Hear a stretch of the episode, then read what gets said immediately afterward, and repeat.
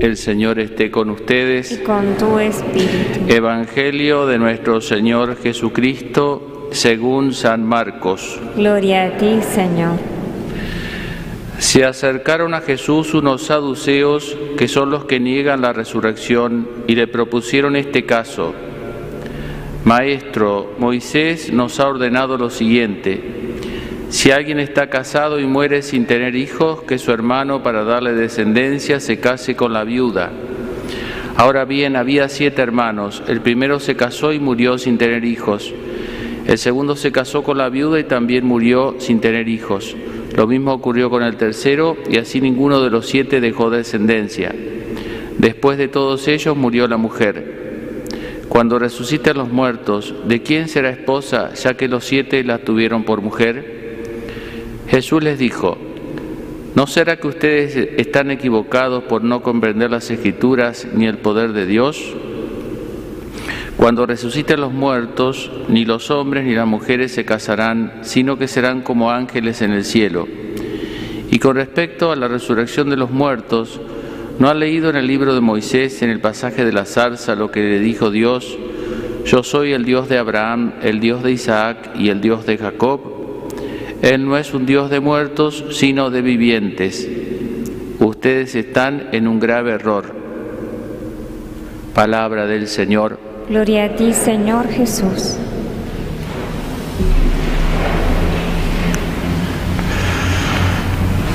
Queridos hermanos, comenzamos este día la novena de preparación para la fiesta del, del Sagrado Corazón de Jesús.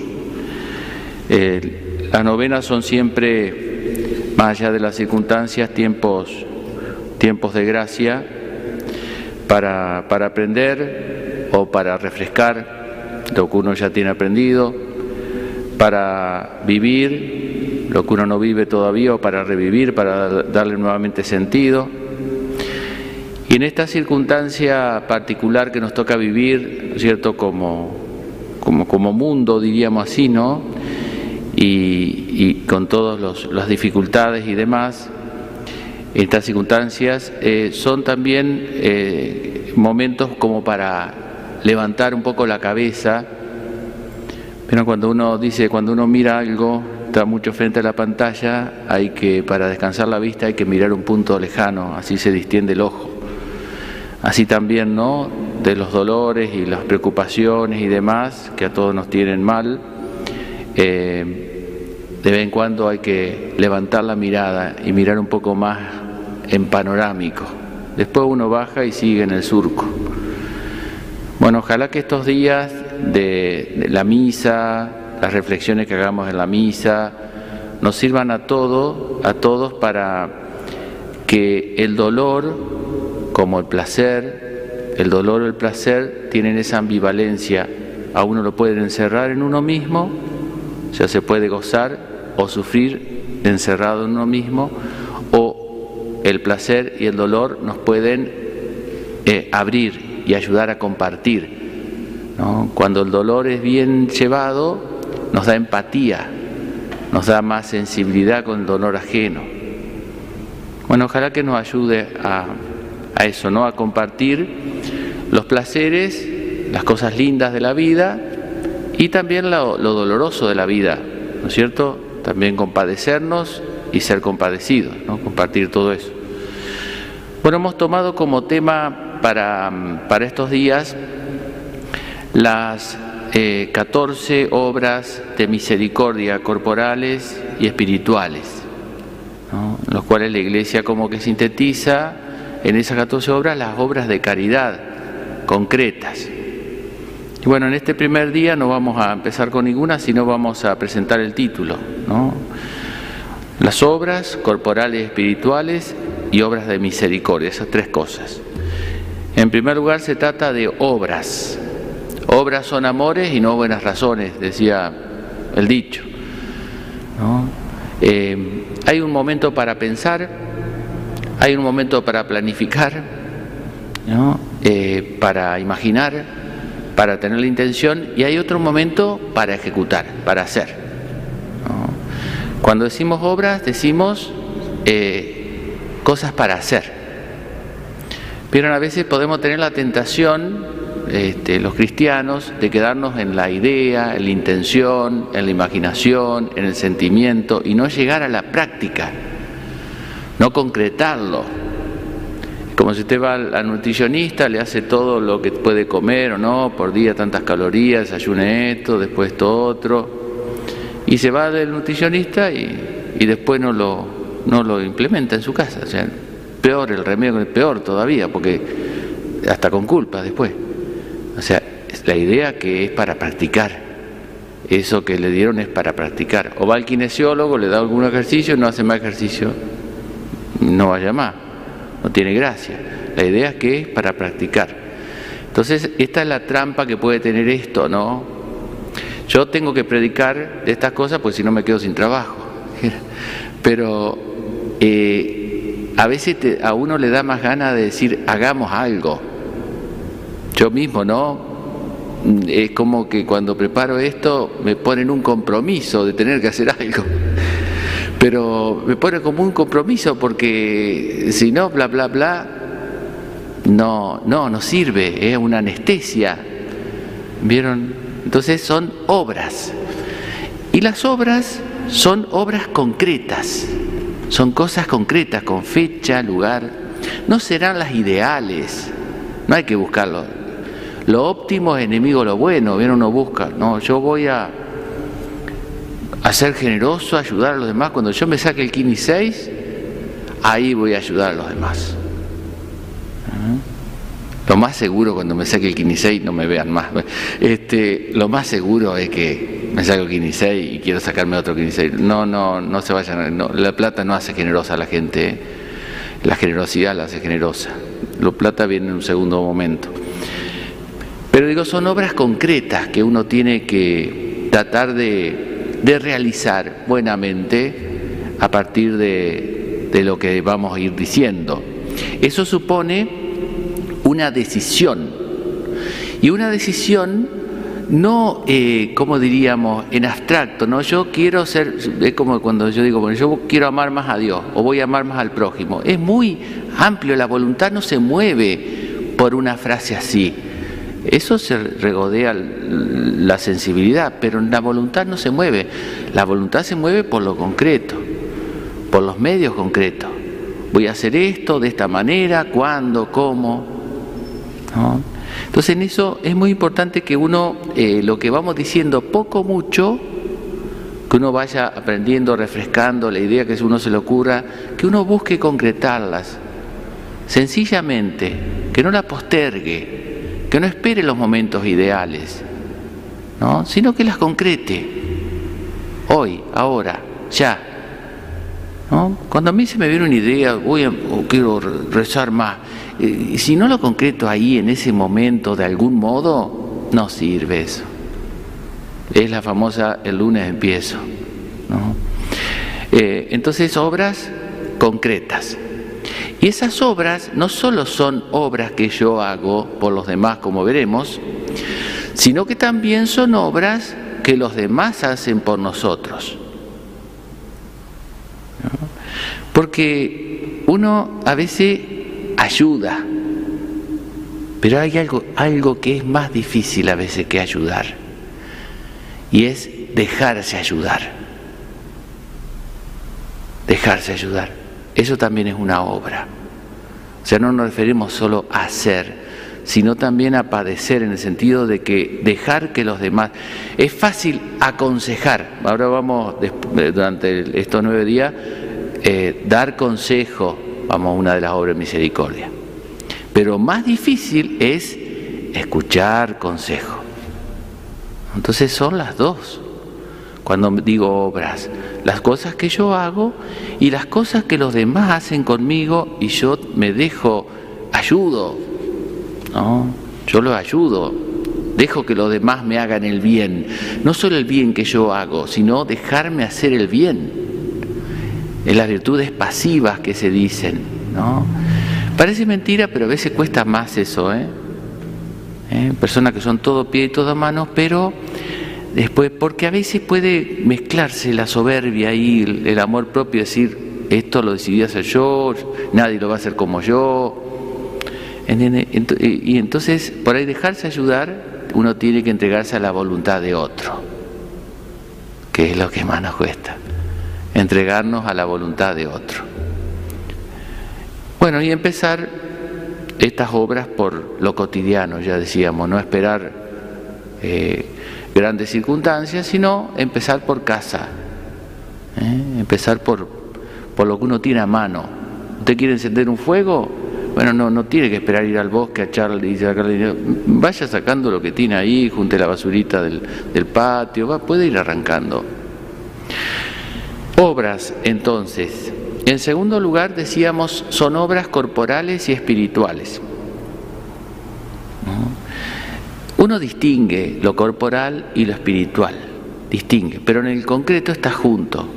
Distingue porque ayuda después a entenderse un poquito más a uno mismo, a entender más si los problemas que uno tiene o la enfermedad que uno tiene es más física o más espiritual. Ayuda, pero siempre se influye mutuamente porque somos una unidad, no somos este, solo cuerpo ni solo alma, sino cuerpo y alma. Entonces yo pondría el acento en el I, corporales y espirituales. Después vamos a ir diciendo algo de eso. Yo hice un, juego que por ahí puede estar un poquito, a veces calza justo y a veces queda un poquito más tirado los pelos. Y es que cada día veríamos una corporal y una espiritual. A veces se relacionan y más clara la relación y a veces, bueno, es más, que yo la, la uní yo para ver dos. Pero la idea es que uno eh, tenga la, misericordia, uno sea íntegra, no sea solamente a lo corporal o solamente a lo espiritual, ¿no? Ni demasiado, ni, ni demasiado animales, ni animales, ni ángeles, seres humanos, ni animales, ni ángeles. Ni nosotros no somos ni animales ni ángeles. El prójimo no es ni animal ni ángel. El sacerdote no es ni animal ni ángel, seres humanos. Ahí estamos, en ese estamento estamos. Entonces las obras tienen que, ser como completas. Vieron con esto de, la, de esta enfermedad, ¿no es cierto?, este tema del COVID, eh, uno dice, ¿por qué hay que preocuparse? Bueno, hay que preocuparse para que la persona no se contagie, se contagió, tenga un tratamiento adecuado, pero también hay que preocuparse por lo espiritual. ¿No es cierto? por el alma de esa persona, para que esté bien con Dios, ¿no es cierto? También. ¿Eh? Uno, eh, ante una emergencia, por decirlo así, tendría que llamar al, no sé cómo se llama, SEM se llama acá, no, no, eso era en Gualeguay, se me mezcla. Este, el servicio de urgencia y el sacerdote, por decir así, ¿no? simbólicamente, ¿no? Eh, ni solo corporal, ya digo, ¿no? ni tampoco solo espiritual, ¿no? preocuparse solo de lo espiritual y descuidar lo, lo, corporal. Eh, esto con los enfermos se ve más, más claramente. A mí cuando, cuando me tocaba atender, acompañar a mis padres, papá estaba en silla de rueda, bueno, yo estaba acostumbrado a llevar la comunión a los enfermos, pero llegaba a casa con el Santísimo y papá en la silla de rueda me decía, quiero ir al baño. Y eso era una hora por lo menos de trajines y aromas y todo lo demás. Entonces yo sacaba el Santísimo, lo dejaba, permiso Señor, ya vengo. Eh, y después al mediodía le daba de comer. Entonces, completito, ¿no? Eso con mi papá nada más, no, no, no, no hago trabajo a domicilio ni nada de eso, no contrataciones no. Pero, pero ven, ahí uno dice, ahí es completo físico, afectivo, espiritual. Ahí está completo, ahí está, sale bien encosta, eh, eh, digamos, eh, orquestada la obra de misericordia. No digo que uno en todas las cosas pueda ser así, pero yo digo para que uno tenga la idea, ¿no? bueno, ¿qué más? Y lo tercero es, dijimos, obras corporales y espirituales y obras de misericordia. Y esta es, si las obras son los frutos, son eh, los frutos que tenemos que dar como cristianos de este árbol que es nuestra vida espiritual, corporales y espirituales unidas, la raíz de este árbol, el motivo por el cual tenemos que hacer esto es por misericordia. Como saben, la palabra misericordia, ¿no es cierto?, es eh, eh, miseria, ahí lo tenemos, a veces hay miserias físicas, a veces hay miserias morales, son miserias. Em, y cordia que es amor, amor, no porque sea amable la miseria, sino porque es amable quien la, quien la aporta, quien la lleva. No alcanza, no es que esté mal, ¿eh? pero no alcanza la lástima. Pues yo por lástima hago algo, pero no, listo, ayudo y sigo con mi vida. No me cambia la vida a mí la lástima.